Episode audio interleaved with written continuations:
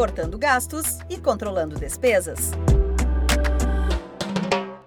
Controlar as contas da empresa nem sempre é uma tarefa simples.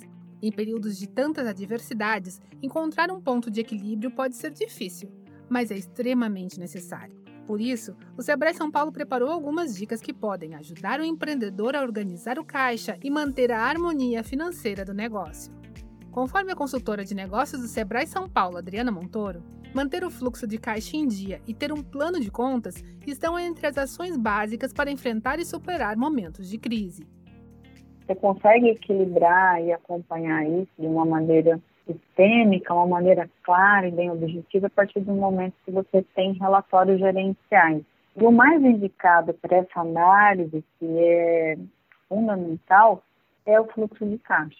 O equilíbrio entre as entradas e saídas, ele se dá por duas situações. Primeiro que é vender ter vendas, receita suficiente para cobrir as suas despesas. No momento atual que nós estamos passando, todas as empresas elas estão sofrendo com o impacto de redução de vendas e que, consequentemente, houve aí uma reanálise das despesas. Então, equilibrar as contas é fazer uma análise principalmente de cada item. Esses itens eles estão relacionados à construção de um plano de contas. O que, que é o plano de contas? É como se você fizesse uma lista determinando cada uma das suas saídas com um nome específico. Então, a partir do momento que eu relaciono todo tipo de despesa, eu consigo ter um equilíbrio melhor para que eu possa fazer um planejamento mais adequado para a redução de despesas se a empresa tem um grande volume de despesas, será mais difícil aumentar o volume de vendas para conseguir cobrir os custos, como explica a especialista do Sebrae São Paulo, Adriana Montoro. Equilibrar o nosso controle de caixa é estar muito atento à área de vendas.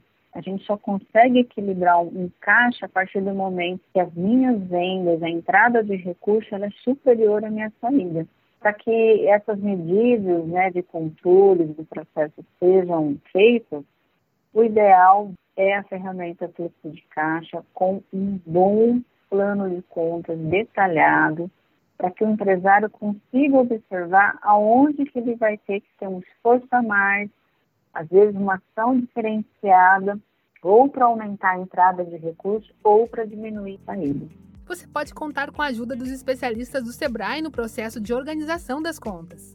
Ligue para o 0800 570 0800 e agende uma consultoria gratuitamente. No quarto episódio da nossa série, você vai entender o que são os gastos invisíveis e como é possível cortá-los do orçamento da empresa. Para ouvir os próximos programas, acompanhe o Sebrae São Paulo nas redes sociais. Você acompanhou a terceira parte da série Cortando Gastos e Controlando Despesas do Sebrae São Paulo para a agência Sebrae de Notícias. Esta série tem produção, entrevistas e edição de Giovanna Dornelles e locução de Tatiana Pidutra, da Padrinho Conteúdo. Até a próxima!